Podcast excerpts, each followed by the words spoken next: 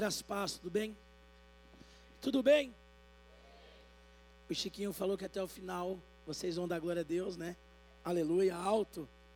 Eu não me comprometo a dar glória a Deus aleluia alto, amém? Que eu estou com a voz aqui bem, bem, bem rouca mesmo. É, nós voltamos de um acampamento de quatro dias com os adolescentes. Podem sentar, gente. Nós voltamos de um acampamento de quatro dias com os adolescentes. Quem me conhece sabe que eu sou bem intenso, né? É, tenho aquela voz de leão, fico ali o tempo inteiro direcionando as coisas. É, então minha voz ficou no acampamento, amém?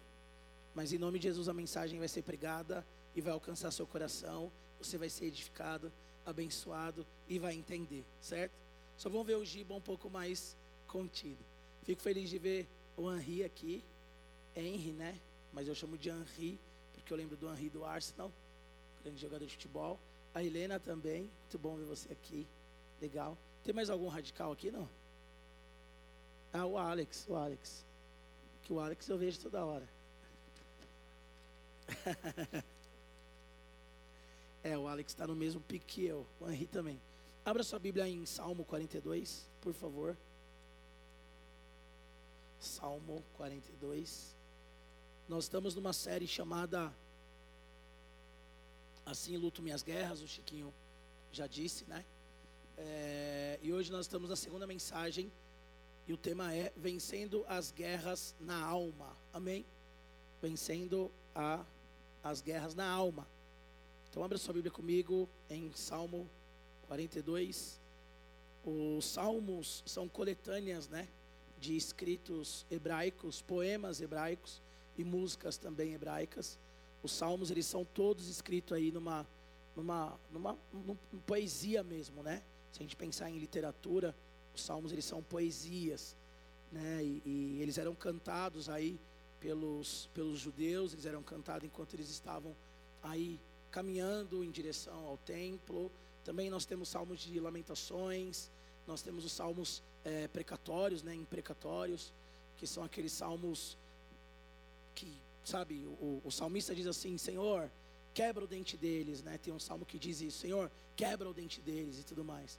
Mas, antes que você fique feliz, há um contexto para isso, né? Porque de repente você vai falar assim: ah, então eu posso orar para Deus matar alguém. Na verdade, a ideia do salmo imprecatório hoje é você entender que você pode abrir o seu coração diante de Deus, tá? Então você pode dizer assim: Senhor, que vontade de matar ele. Mas não diga para o Senhor: Senhor, mata, leva ele, né? A não ser que, enfim, alguém que esteja seu parente morrendo e você sabe que você tem que liberar a vida dele é outra história. Mas o salmo imprecatório tem esse, essa questão mesmo de colocar para fora os salmistas, né? Os salmistas, Davi, Salomão, Moisés, os levitas, é, Asaf, enfim, eles sempre colocavam mesmo o coração deles naquilo que estava sendo falado. Eu gosto muito dos salmos por causa disso, né? Eles colocam mesmo diante do Senhor aquilo que está na alma deles. Não tem uma máscara. E diante de Deus não tem máscara.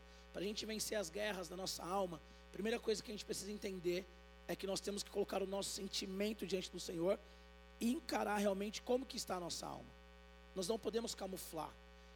Se eu chego aqui para vocês hoje, sete e meia, depois de vir de um acampamento, preguei também no culto anterior. Se eu chegar para vocês e falar assim, estou no vigor, estou na pegada, não, hoje vão para cima, Glória a Deus. Uou! Estou bem. Vamos correr uma maratona. Vamos jogar uma bola, sair daqui, vigília. Uau!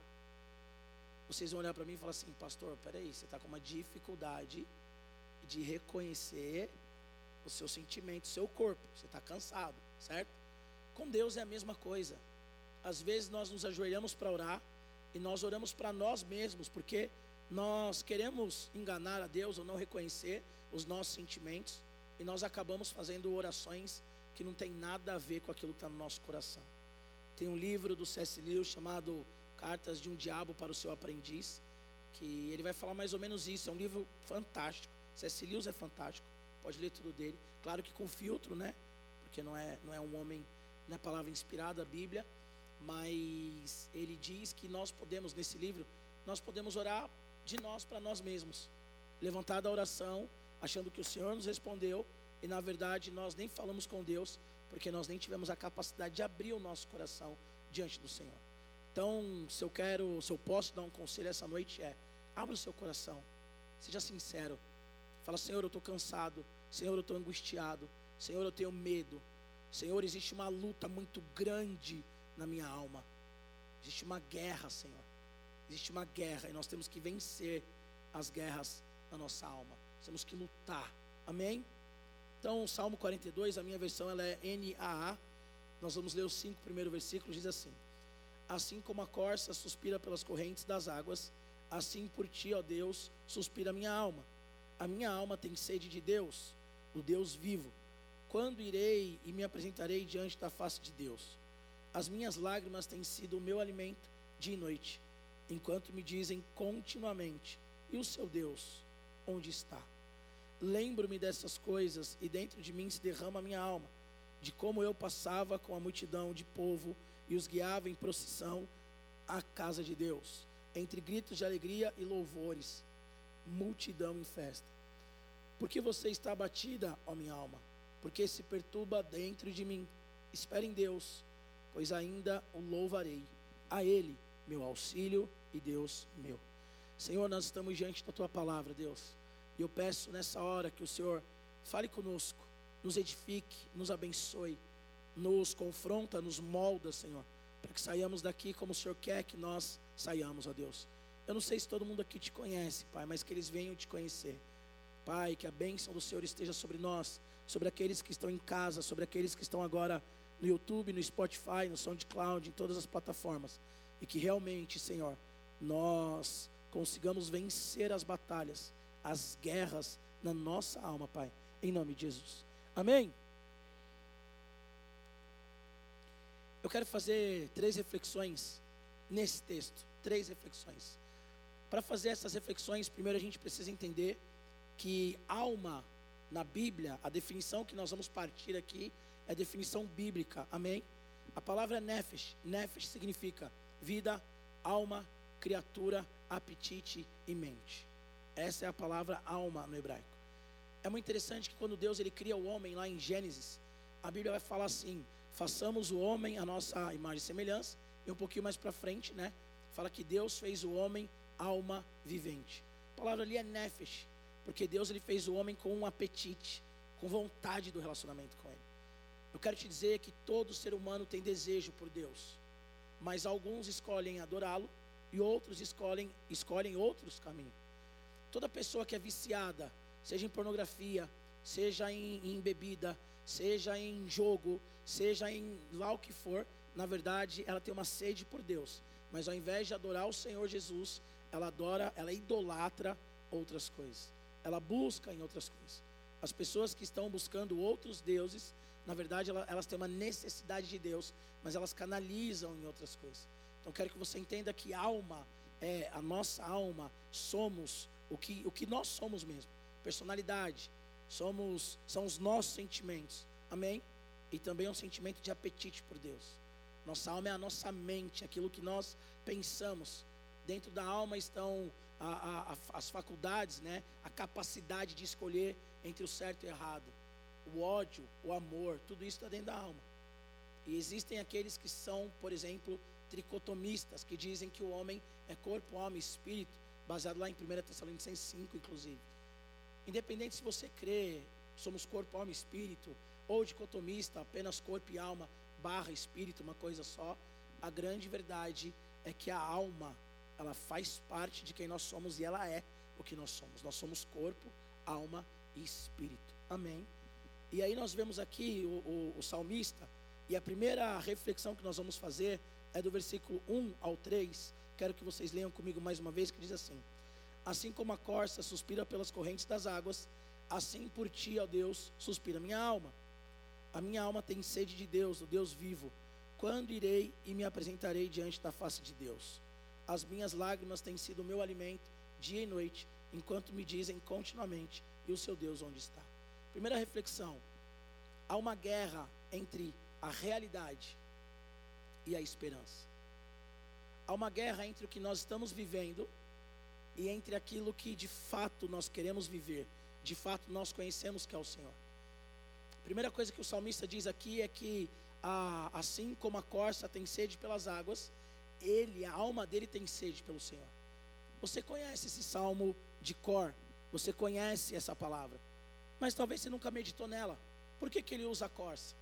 A corça é um animal que, se ele não for hidratado com muita frequência, a pele desse animal, ela faz, surge na pele desse animal várias rachaduras. E essas rachaduras trazem mau cheiro. E esse mau cheiro atrai os predadores. A corça é um animal que não pode viver no deserto. A corça é um animal que não pode viver longe das águas. Porque senão ela vai ter rachadura no teu corpo, no seu corpo, e o seu corpo vai atrair os predadores. Agora olha como nosso Deus é perfeito. A corça, ela consegue sentir o cheiro de águas a quilômetros de distância. A 5 quilômetros, 8 quilômetros, ela consegue sentir o cheiro da água. Porque ela tem uma necessidade absurda pela água. A corça, ela consegue perceber um terreno que tem uma água muito para baixo ali do, do que o ser humano consegue perceber. Por quê? Porque ela tem uma sensibilidade. Quando o salmista diz, assim como a corça anseia pelas águas, o que ele está querendo dizer? Senhor, a minha alma tem uma necessidade vital pelo Senhor. Senhor, eu não consigo viver sem a tua presença. Senhor, eu preciso encontrar o Senhor que é a fonte que me livra dos predadores, que me livra de mim mesmo, que me livra dos meus pensamentos, que me livra da minha angústia, que me livra das minhas dores. Senhor, eu preciso das águas. Assim como a, preciso, Senhor, assim como as, a corça precisa da água. Eu tenho uma carência pelo Senhor. Eu preciso muito, Senhor, encontrar o Senhor. Eu preciso do teu toque. Preciso te adorar. Eu preciso, Senhor, estar diante de ti, ó Deus. Mas aqui nós vemos uma angústia, porque ele diz assim: As minhas lágrimas têm sido o meu alimento dia e noite. Porque o desejo dele é de estar com o Senhor. O desejo dele é encontrar o Senhor, assim como a corça que anseia pela água. Mas com certeza aqui, o salmista, o coratita que escreveu aqui, ele estava passando por uma angústia. Porque ele diz: As minhas lágrimas têm me acompanhado dia e noite.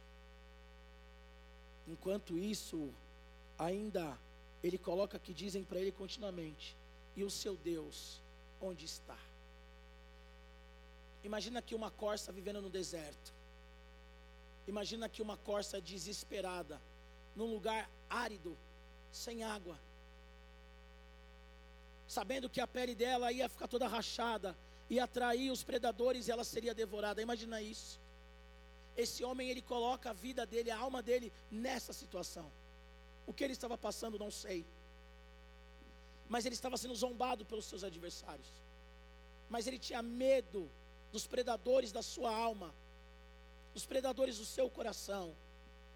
E talvez você está aqui hoje, essa noite, ou ouvindo pelo Spotify essa tarde, essa manhã, não sei. E a sua alma está gritando de medo, de angústia, de necessidade, de desespero.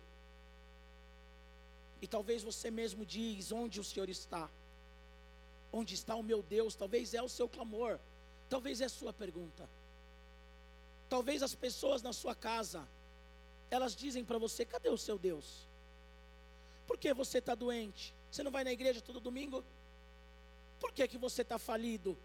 Você não vai na igreja todo domingo? Talvez as pessoas zombam de você. Chiquinho já citou aqui Jó. Já leram o livro de Jó? Os amigos de Jó queriam dar conselhos, mais atrapalhavam do que ajudavam. Mais atrapalhavam do que ajudavam. Tem pessoas que quando vê você sofrendo, elas te empurram para o abismo. Você fez alguma coisa. Tem uma teologia chamada teologia da retribuição. Todo mundo sofre porque fez algo. Mas não é o que a Bíblia diz. O que, que Jó fez para sofrer? Não necessariamente o seu sofrimento é consequência de um erro. A maioria das vezes, sim, mas não necessariamente. Mas quando você está mal, desesperado, sempre tem alguém para falar para você. Mas você está triste? Está triste por isso e isso. Mas você quebrou, você faliu. Quem mandou você investir naquilo? Você está quebrando o pau dentro de casa com a sua esposa. E há muitas pessoas que dizem assim: Mas quem mandou você casar com ela? Olha, eu acho que desse jeito aí ela vai te abandonar.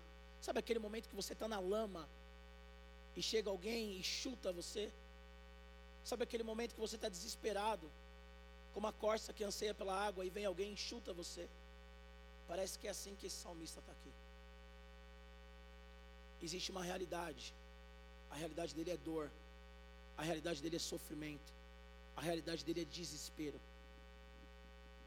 Mas existe uma esperança.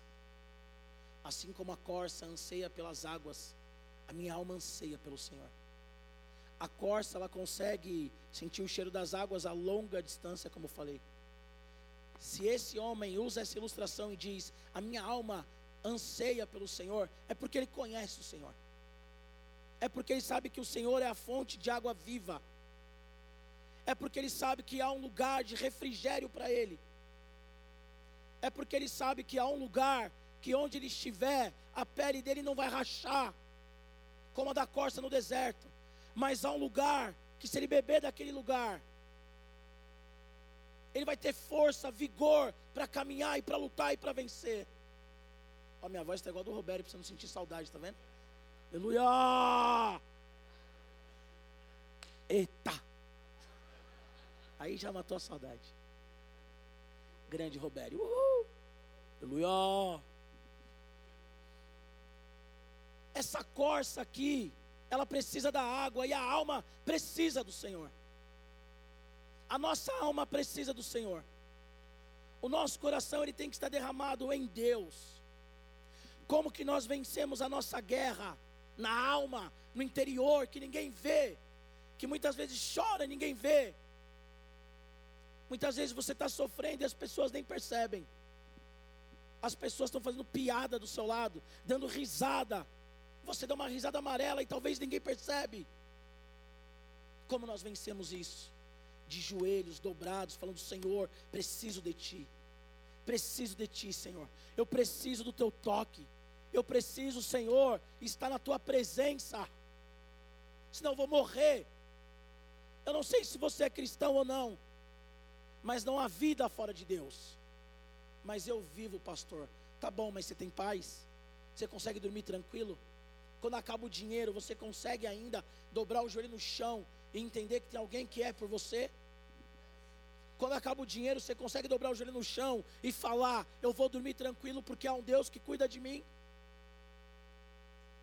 Você consegue estar diante da morte e entender que a morte é apenas um estado momentâneo, que quando você abrir os olhos você vai estar no Senhor? Não há vida fora do Senhor. Assim como o peixe não vive fora do mar, fora do rio, fora do aquário. Não há vida fora de Deus. Não há vida fora do Senhor.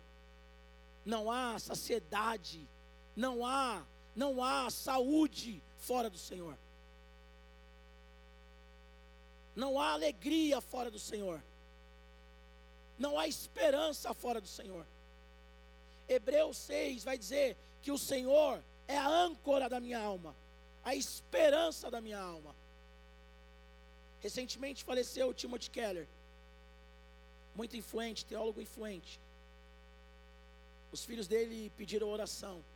E o pedido de oração era: meu pai pediu oração e ele está pronto para encontrar o Senhor. Sabe o que é isso, querido? É saber que assim como a corça não pode viver longe da água, nós não podemos viver longe do Senhor. Você acha que ele não chorou, que ele não sofreu, que ele não ficou angustiado? Óbvio que ele ficou. Mas a esperança dele é aquilo que tem que ser, era aquilo que tem que ser a minha e a sua. Quando eu fechar os meus olhos, eu vou abrir e eu vou estar diante do Senhor Jesus. Lindo, maravilhoso, o Cordeiro que venceu, Rei dos Reis, Senhor dos Senhores. Vou adorar o meu Senhor face a face, eternidade com Ele. Só tem muito crente que acha que evangélico não sofre. Tem muito crente que acha que o evangélico não passa por tribulação. Aí você vai ler Bonhoeffer, teólogo também, alemão, morreu na Alemanha nazista lutando pelo evangelho. Aí você vai ler um homem chamado Richard Urbrand, que escreveu, escreveu um livro chamado Torturados por Amor a Cristo, outro livro chamado No Subterrâneo de Deus. Também ali num contexto nazista, na Romênia, mas ali já tomado pelo nazismo. A mulher dele passou por um estupro coletivo no campo de concentração. Crente, pastor, cheio de Deus. Depois de alguns anos soltos, meses, não sei, batem na porta deles. É um cristão fugindo da perseguição. Ele acolhe na casa dele. Quando ele acolhe na casa dele, a mulher dele fala assim: Esse homem foi um dos homens que me estuprou quando eu estava no campo de concentração. E ele discipula esse cara. Ele decide cuidar desse cara juntamente com a sua esposa, perdoando esse cara. O evangelho não é para quem quer flores, não é para quem quer ser rico. Quer ser rico, trabalha. Quer flores, vai numa floricultura. O evangelho é para aqueles que entendem que não pode viver sem Jesus. Ah, eu quero ser igual Paulo. Paulo foi cortado no meio. Decapitado, depois cortaram partes do corpo dele. Se não me engano, Tiago foi cerrado de cima a baixo. Tem um discípulo que não me vem o nome agora, que foi colocado dentro de um boi de bronze e foi queimado lá dentro. Porque o Evangelho não é sobre ter uma vida sem aflição, mas é saber que o Senhor está conosco, amém? É saber que assim como as corças anseiam pelas águas, eu tenho necessidade dele.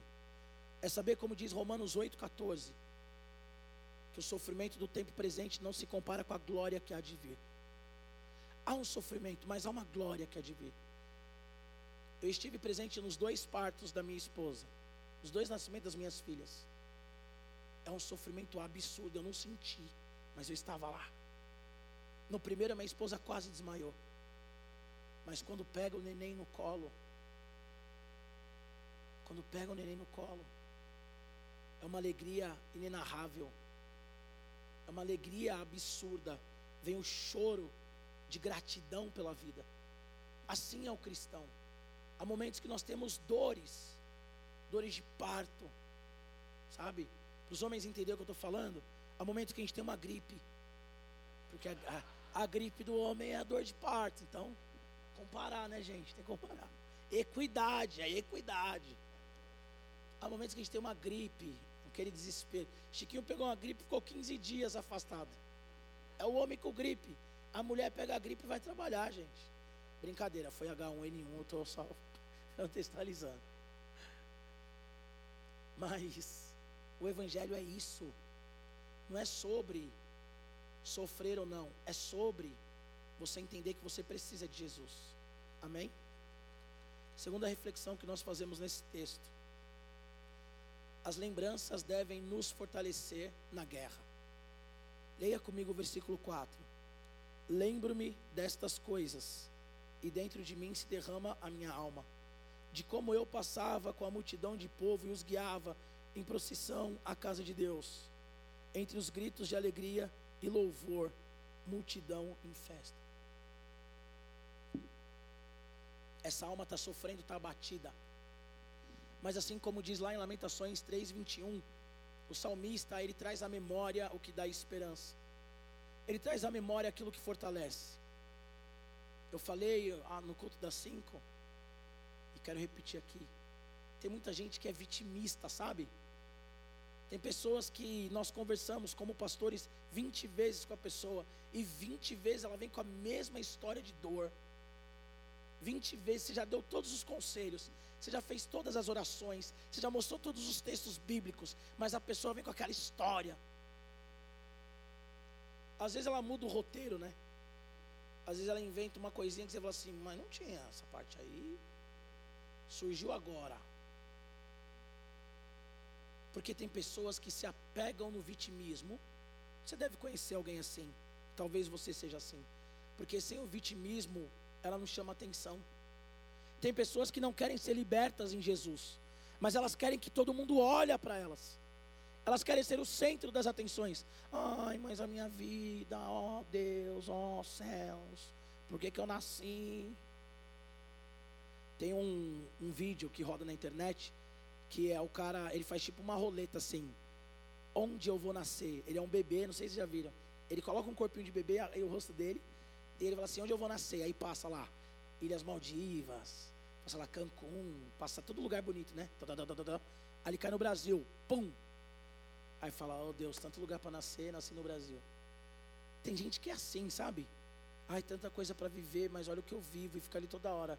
Não, pastor, mas você não sabe. Não, pastor, você não. Não, pastor. Vou dar um exemplo, só um exemplo, tá? Pastor, eu estou desempregado, não sei o quê, porque eu queria fazer tal coisa e não tenho oportunidade. O irmão já tentou isso, isso, já, pastor, não deu, tá? Irmão, a Bíblia diz isso, ah, pastor, mas você, ah, mas aí na época de Davi, de Paulo, de Pedro, ah, beleza. Não, porque Jesus não, mas Jesus é Deus. Não dá, né, pastor? Ó, oh, a gente vai fazer uma vaquinha, eu e os irmãos, e vamos ajudar você. Ah, pastor, mas sabe o que que é? É que para mim, né, você sabe, eu não sei administrar. Eu, sabe, tudo que você fala para a pessoa, por mais que é um exemplo, é baseado em fatos reais. Baseado em fatos reais. Tudo que você fala para a pessoa não dá. Não dá, é um desespero. Sabe, a pessoa vem falar com você, você fala assim, hum, meu Deus. Você já vai, sabe assim, Senhor. Aquela história, aquela história, não é outra, é outra. Ele vai falar agora de uma bênção. O Senhor fez na vida dele. Ele fala, ai pastor, você não sabe. O que, que o salmista faz nessa guerra contra a alma dele? O que, que ele faz nesse desespero? Ele lembra da congregação. Ele lembra dos dias que ele estava com o Senhor. Ele lembra dos dias que ele estava com os irmãos no templo. Aqui é um levita escrevendo. Ele lembra do dia que ele carregou a arca. Ele lembra do dia que ele tocou lá o chofar. Sabe? Ele lembra de uma experiência boa. Tá doendo? Tá, sabe, tá pesado. Lembra do milagre que você já viveu, da história com Jesus, do livramento, da libertação, da transformação, da cura. Nós temos histórias com Deus. Se não fosse assim, você não estaria aqui. Ah, mas eu sou visitante. Por que, você veio? Algo te atraiu? Algo te chamou? Por que você está aqui essa noite? Você tem algo para dar para Deus? Porque nós vemos cultuar o Senhor mas você também quer receber dele. Você quer dar para ele, quer receber dele. Você tem um relacionamento com Deus. Traga isso à memória. Quantos milagres você já vivenciou? Vai abandonar o barco agora, aos 45 do segundo tempo. Eu vou contar uma história que eu lembrei aqui, aos 45 do segundo tempo. Na época da pandemia, pandemia, a Band passava os os jogos antigos, né? E em 1990 eu tinha 5 anos de idade. A minha família é uma família, maioria corintiano, e tem uma ovelha verde lá perdida no meio de nós. E eu lembro que eu fiquei em casa, louco para ir para o jogo, na final, Corinthians e São Paulo. E os meus dois irmãos mais velhos, um mais velho e outro que é mais velho do que eu, vieram e trouxeram camisa para mim, boné, bandeira do Corinthians e tal. E nós ganhamos de 1 a 0, golaço do, do, do Tupanzinho mereciam Puscas, né, aquele carrinho dele. E eu lembro que na pandemia eu estava assistindo aquele jogo. Assistindo aquele jogo. Sabia que o Corinthians ia ganhar, o Corinthians foi campeão em 1990. Só que o que eu não sabia, eu era criança, tinha 5 anos. O São Paulo amassou o Corinthians. São Paulo, nossa, Raí, Palhinha, se eu não me engano, meu Deus do céu. Era cada susto. E aí chegou uma hora que eu estava tão envolvido que eu falei assim, meu Deus, Cadê a zaga? Vai lá, tio Giba, o lateral, né? Vai lá, Giba, não sei o quê. Mão, vamos tomar o gol, vamos tomar o gol. E aí chegou uma hora que eu caí por mim e falei assim: não vai tomar o gol. É uma reprise. Já ganhamos. É o primeiro título brasileiro. Foi 1 a 0. Só que no momento ali eu estava tão envolvido que eu falei: meu, São Paulo vai meter uma goleada. Vai, vai, Fabinho, vai, vamos, vamos, vamos. E o crente, ele tem que ser assim tem que entender que nós já vencemos. Jesus já nos libertou por meio da cruz. Só que nós ficamos olhando a situação e fica, meu Deus, vou tomar um gol. Ah, esse Raí não dá, não dá. Eu jogava mesmo, hein? Meu Deus. Já venceu, já acabou. A Bíblia diz em Colossenses que ele já nos libertou do reino das trevas e nos trouxe, nos trouxe para o reino da luz do seu Filho amado. nem morte, nem vida, nem altura, nem profundidade, nem principado, nem potestade, nem o presente, nem o futuro, nada nos separa do amor de Cristo. Pastor, a minha alma está abatida. É normal, porque todo mundo passa por isso. Jesus, João 12, ele diz que a alma dele estava angustiada, angústia de morte. Jesus passou por momentos de adrenalina ao ponto de suar sangue.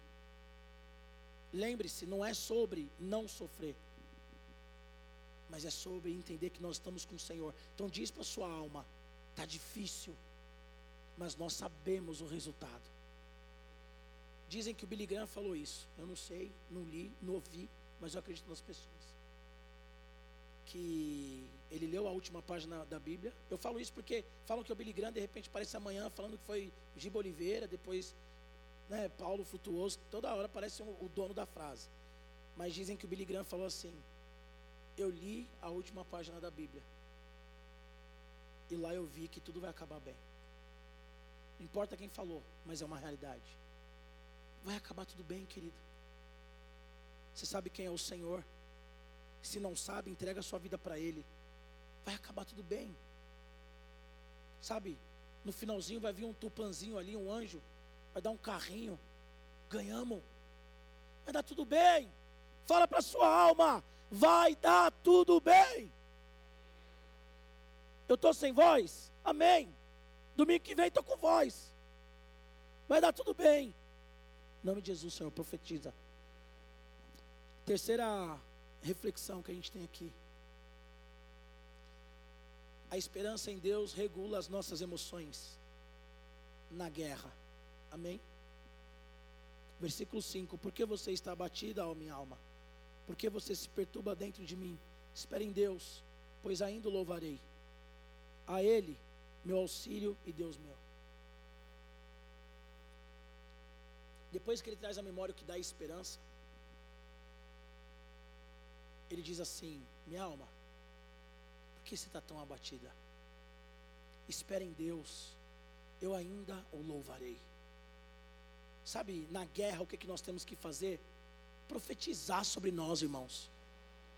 Profetizar sobre nós olhar no espelho e falar assim: eu sou uma bênção, sou cheio do Espírito Santo, eu já venci tanto, não é esse problema agora que vai me tirar da presença de Deus. Sabe, é entender que não é pelo por você, pelas suas obras. A salvação é graça. Abraão, pai da fé, mentiu. Davi, o homem segundo o coração de Deus, foi um adúltero, sanguinário. Paulo era um assassino. Sansão, meu Deus do céu, o que, que era Sansão? Sansão, se estivesse aqui na igreja, a gente ia falar, quer nada com Deus. Nada. Perverso, Sansão. Eu, toda vez que eu leio a história de Sansão, eu falo, Deus, o Senhor é maravilhoso. Sansão não dá, eu tenho dificuldade com Sansão. Eu falo, que cara burro, que cara, meu Deus do céu, Sansão Dizem que Lutero queria tirar Tiago da Bíblia, né? Se eu pudesse, tirava Sansão. A Sansão não dá. Sansão não dá. Riscava aqui, ó, Sansão. E a Bíblia diz que todos esses caras foram guiados e guardados por Deus, porque a aliança fala a respeito dele e não a respeito de nós. Por mais que nós temos que responder essa aliança para fazer parte dela. Mas não é pelo fato de você estar hoje num fracasso, numa derrota, que Deus vai te abandonar. No espelho e fala: Eu não sou um pecador, sou uma bênção. Eu não sou um alcoólatra, eu consigo viver sem isso. Eu não sou um adúltero, eu consigo ser fiel, porque meu Deus é fiel. Olha no espelho e diga: Eu sou corajoso. Coloca a musiquinha lá da, da Aline Barros. Forte e corajoso como Sansão. Amigo de Deus como Abraão. Muito inteligente como Salomão.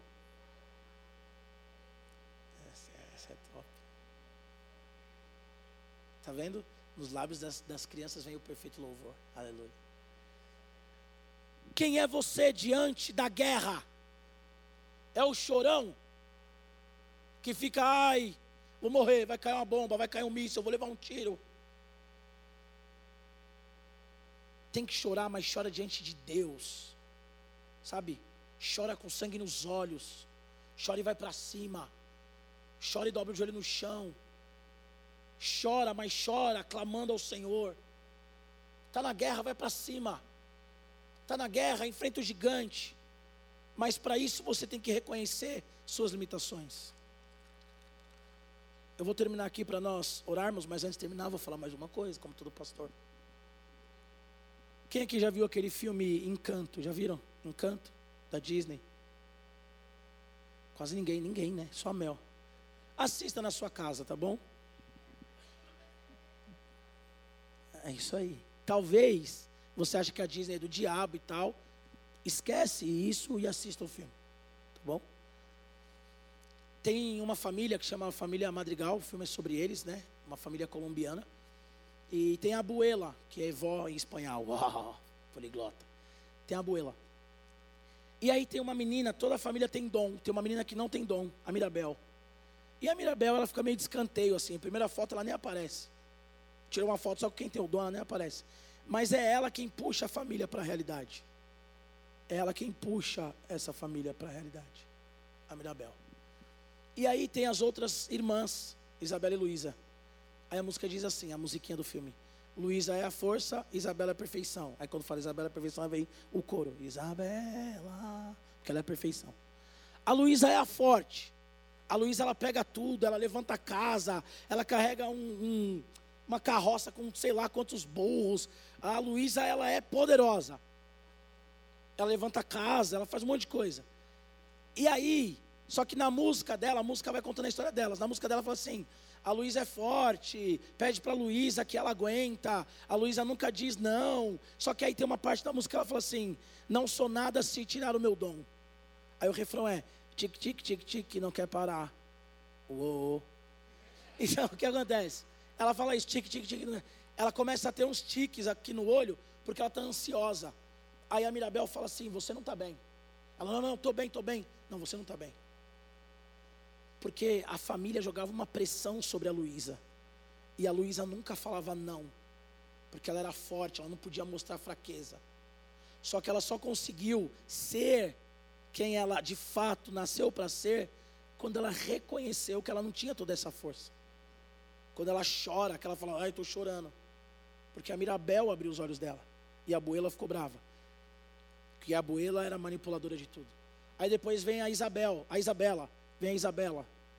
A Isabela é perfeitinha. Aí elas começam a discutir. A Isabela espirrava, saia flores. Flores colombianas, que são lindas. O meu casamento, decoração foi. Decoração. Do que decoração? Foram flores é, colombianas, né? Amarela, laranja, vermelha, azul. Eu acho que é tudo pintado, mas eles falam que nasce mesmo. Eu acho que o cara enganou lá, tipo, mas tá bom.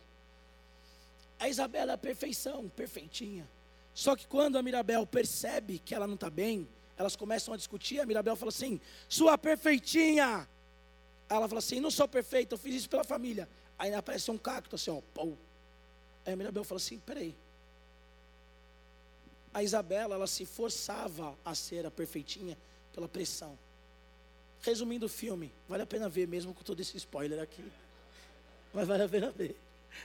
Resumindo o filme, todo mundo ali vivia uma pressão absurda. E ninguém reconhecia. Quando eles reconhecem, aí que a harmonia vem para casa. Só que a casa, que era uma casa mágica, também a casita, cacita que fazia tudo, ela desmorona, ela cai literalmente, tudo acaba. Para depois eles entenderem que eles tinham que se libertar daquela perfeição que eles corriam atrás. A sua casa, ela está desabando porque você não reconhece os seus sentimentos diante de Deus e você acha que ser evangélico é não sofrer. Você acha que ser evangélico é ser perfeito.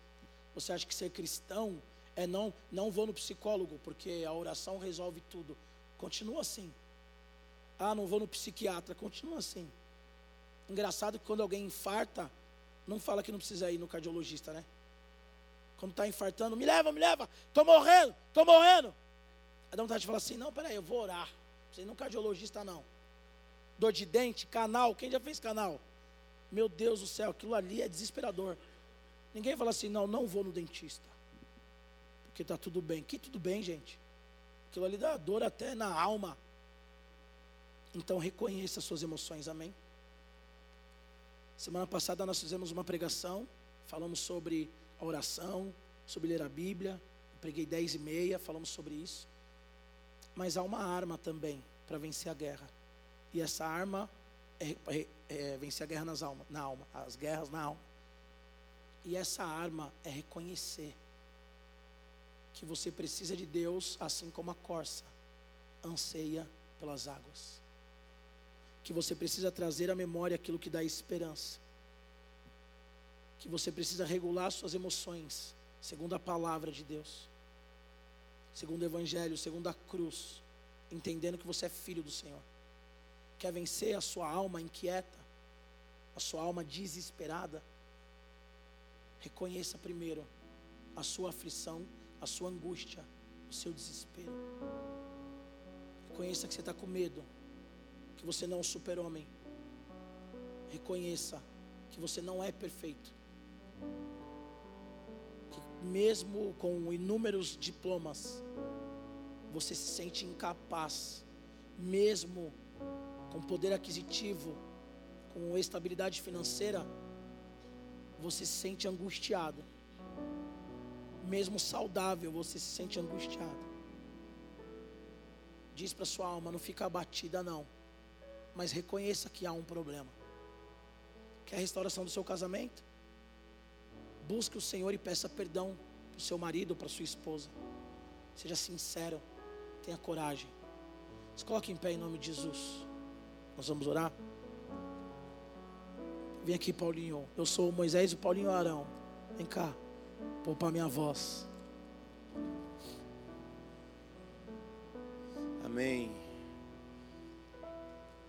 É uma pergunta que fica para nós: por que está tão abatida a minha alma? Por que se afliges dentro de mim? Tem algumas frases prontas, né? E uma faria jus ao que nós ouvimos hoje, né? Imagem não é nada, sede é tudo. A corça que anseia. Porque muitas vezes a gente vive com as aparências mesmo. Mas o que nós precisamos é mergulhar lá dentro. Semana passada nós falamos sobre isso, não é? Vencer os sofismas da mente. Lugares que nós nos colocamos que geram as desculpas nossas para não nos movermos. E hoje, mais uma vez, o Senhor falando para nós: por que, que você está parado? Coloca a tua cabeça lá na palavra, lá na frente. Olha a última página. Eu venci.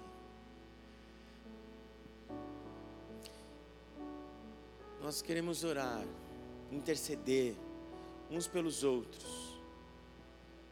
Eu gostaria de deixar você na liberdade. Se você quer uma oração específica pela sua vida, você está tá numa luta, você com você mesmo, vem aqui à frente. Nós queremos orar por você em particular. Interceder junto com você. Dá um passo. Nós estamos aqui para orar pela sua vida e interceder por você. Porque às vezes o que nós precisamos é isso. Não é? Confrontar aquilo que se tornou dentro de nós uma luta que sozinho não dá para vencer. Porque está abatida a minha alma. Eu espero em Deus, eu confio nele. É assim que o salmista termina: Ele é o Deus da minha salvação. Amém? Fica o convite para quem quiser vir aqui para nós orarmos por você. Feche os seus olhos então nesse momento e que nós possamos fazer como Jeremias falou, como esse salmista falou. A nossa oração não é pela tristeza da aflição, é pela alegria da salvação que nós temos em Jesus. Então a nossa oração é justamente mandando embora aquilo que nos aflige e tomando posse daquilo que foi feito na cruz do Calvário. Amém? Vamos orar assim? nome de Jesus, tomando posse. Senhor, nós estamos aqui como igreja.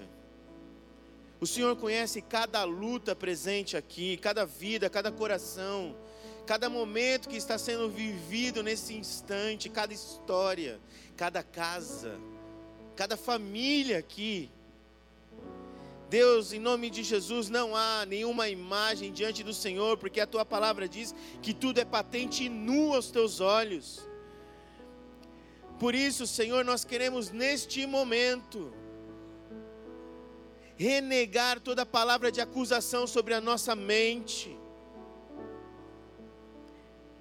toda palavra de rejeição, toda palavra depressiva Vá embora em nome de Jesus. Todo, todo engano, toda divisão, nós repreendemos em nome de Jesus. Nós oramos para que o Senhor possa libertar, fortalecer, em nome de Jesus nós queremos levar o nosso pensamento cativo ao Senhor, porque essa luta não é nossa, Deus, não é somente nossa. Mas sabemos que nós compartilhamos isso com o Senhor, talvez não sabemos como orar, como convém. Ajuda-nos, Espírito Santo, intercedendo, porque o Senhor sabe orar por um familiar nosso que vive a vida indiferente mas que precisa ter o coração aberto, trocado, o coração duro de pedra por um coração de carne. Senhor, em nome de Jesus, alcança essas vidas e troca, Senhor, esses corações. Troca o coração, Deus, que hoje se olha de uma maneira de menosprezo, se coloca para baixo, indiferente, sempre se acha injustiçado mas o Senhor nos escolheu, a tua palavra diz que nós fomos eleitos. Irmão, minha irmã, você é eleito, eleita do Senhor. Todo espírito de rejeição vai embora em nome de Jesus. Vence essa mentira na sua mente. Você é filha, você é filho, querido do Pai. Você não é menos que ninguém, nem pode menos do que ninguém. Deixa Deus te usar. Dê um passo de fé. Senhor, em nome de Jesus, nós oramos aqui, ó Pai, para aquilo que o pastor falou por vícios. Deus, em nome de Jesus, quebra, Senhor, quebra hoje todo esse desejo e essa vontade que é alimentada, em nome de Jesus, que seja entregue diante do Senhor, que o teu espírito fortaleça e dê força para ser vencido todo vício, seja por remédio, seja por álcool, seja por droga, seja por qualquer coisa. Mas que o seu nome seja exaltado nessas lutas, engrandecido e a um passo de cada vez. Nós queremos as águas profundas, Deus. Nós queremos as águas profundas, vidas curadas e saradas, famílias fortes, em nome de Jesus, pessoas, Senhor, que brilham a tua luz, porque é pelo Senhor, ó Pai, em nome de Jesus, que esses passos são dados. Senhor, nessa noite nós entregamos a Ti todas as nossas lutas e aflições, para que o Senhor, ó Deus, nos ajude a trilhar o caminho que o Senhor quer. Fala conosco e nos dê sensibilidade, Espírito Santo de Deus. Se não tem sabedoria, peça a Deus e Ele concede aquele quem pede. Em nome de Jesus. Fortalece as mãos aqui, Senhor. Fortalece os joelhos, ó Deus. Renova as forças, ó Pai. Aos cansados de vigor. Em nome de Jesus, ó Pai. Estamos na metade do ano e sabemos que ainda existem pessoas cansadas. Que estão, ó Senhor, levando a vida de uma forma exausta. E eu te peço em nome de Jesus que o Senhor traga o vigor do Senhor, a alegria tua, que invada os corações nessa noite e manifesta, Senhor, nas casas também, em nome de Jesus. Que o teu toque sobre a nossa mente possa fazer com que os nossos olhos vejam como o Senhor olha. O Senhor não olha o doente, porque o Senhor vê a cura. O Senhor não olha o perdido, porque o Senhor vê a salvação. O Senhor não olha a contenda, porque o Senhor é o Deus de paz. Aleluia. Que assim seja sobre as nossas vidas, em nome de Jesus. Em nome de Jesus. Amém. Amém. Amém. Amém. Então você vai nessa força em nome de Jesus, viu? Eu quero fazer uma segunda oração. Se tem alguém aqui entre nós que ainda não entregou sua vida para Jesus, mas que nessa noite quer fazer, fala, eu quero entregar minha vida para Jesus, quero ter uma vida mais íntima com Ele, e não fez essa oração, levante a sua mão que nós vamos orar juntos nessa noite. Tem alguém em nós, nosso meio? Não? Amém. Toda a igreja de Cristo aqui. Amém? Essa noiva vibrante e apaixonada. Que o Senhor te abençoe e te guarde. Que seja uma semana na presença desse Deus de amor, junto com o Espírito Santo, nosso consolador, diante do Senhor Jesus, que é o Deus de paz, em nome de Jesus. Amém? Amém. Deus abençoe sua vida. Pode aplaudir ao Senhor. Glória a Deus por isso. Que culto maravilhoso. Que culto maravilhoso. Não deixe essa palavra terminar aqui, mas passa ela adiante, como a corça. Hoje você aprendeu tanto sobre isso, né? Então vai na paz, dá uns abraços aí, ó. Já, já junta com a galera aí, vê quem é de Zona Norte, Zona Leste, Zona Norte, Zona Sul, né? Fala com o povo aí.